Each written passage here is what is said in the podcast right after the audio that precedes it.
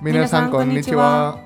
Empezamos hoy la segunda temporada de Kampeki y en este primer episodio de la segunda temporada vamos a hablar sobre dos tradiciones japonesas que nos vendrá muy bien conocer para el otoño. Estás escuchando Kampeki, el podcast de la Academia de Japonés Yo Te Formo, con la producción de Laura Marsella y Jesús López.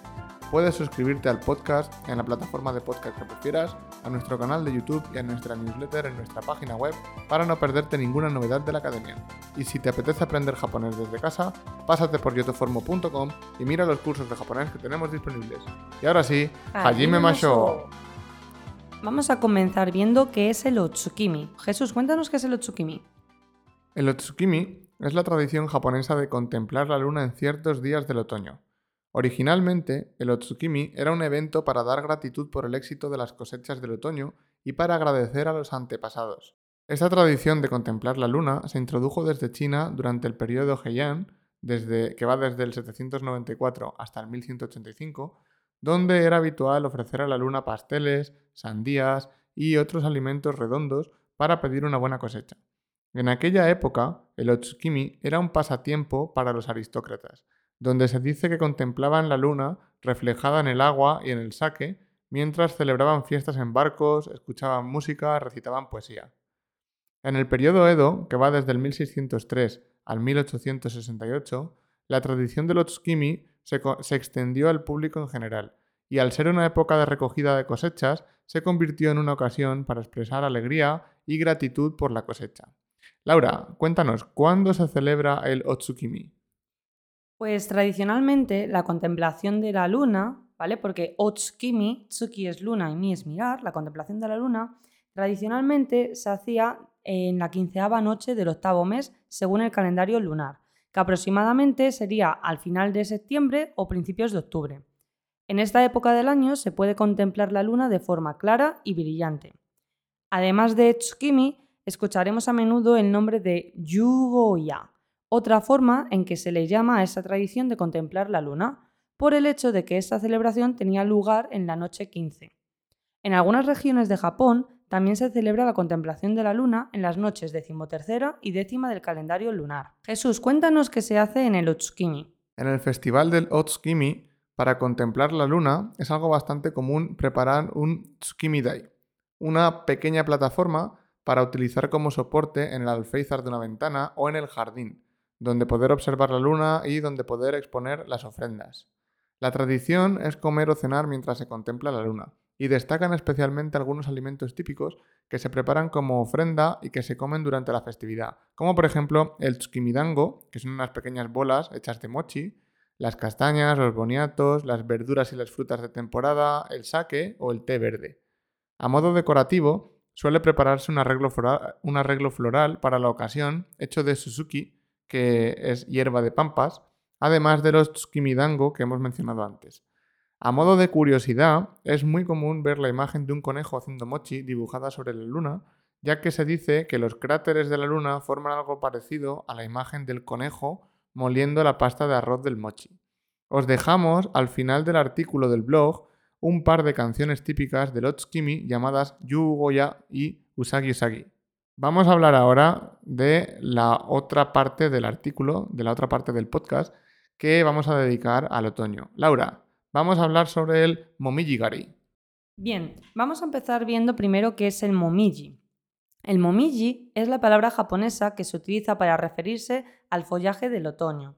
Además de momiji, veremos que se utiliza a menudo otra palabra que se dice koyo, Ambas palabras indican ese follaje tan característico del otoño japonés, con las hojas de arce rojizas y amarillas típicas de la imagen de Japón en los meses de octubre a diciembre, dependiendo de la zona. En cuanto a lo que viene siendo las palabras, como curiosidad, se puede escribir koyo con el kanji de rojo carmín, es decir, primero el kanji de rojo y el segundo el de hoja, o con el de amarillo, primero el kanji de amarillo y luego el de hoja. Dependiendo de qué color tengan esas hojas en ese momento, utilizaremos un término u otro. Además, momiji se utiliza para el arce, mientras que koyo se utiliza para cualquier tipo de árbol.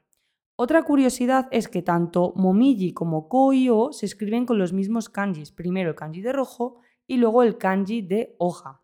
De la palabra momiji deriva la palabra japonesa momiji gari, que eso es lo que nos estaba preguntando Jesús, es lo que me acaba de preguntar, ¿no?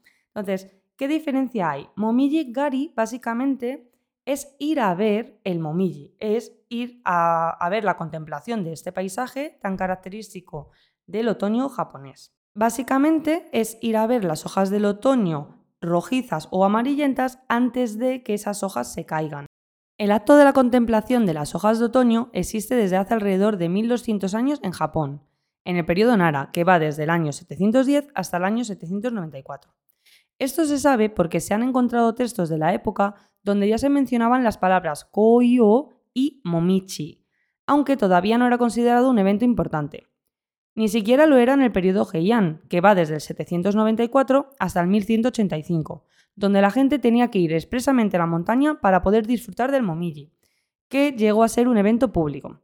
Además, existe la teoría de que la gente de aquella época sentía en el rojo de las hojas del otoño la fugacidad de la vida, por lo que al contemplar el Momiji sentían que el invierno llegaría pronto y que las hojas caerían de los árboles. No fue hasta la época Muromachi, que va desde el 1336 hasta el 1573, que la gente empezó a disfrutar más en serio de la contemplación de las hojas del otoño. Más adelante, en el periodo Edo, que va del 1603 al 1868, la contemplación de las hojas del otoño se empezó a hacer popular entre la gente común.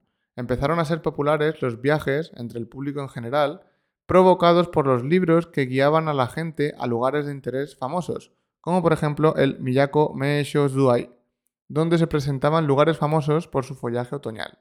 Esta forma de disfrutar del follaje otoñal es exactamente la misma que la de otros eventos modernos, como por ejemplo la del Ohanami.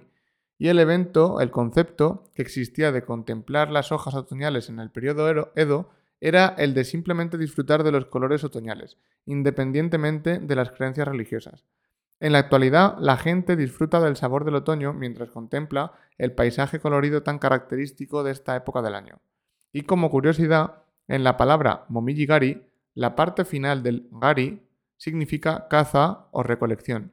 Originalmente esta palabra, que realmente se lee sin tenten, sería kari, si la escribimos sin momiji a la izquierda.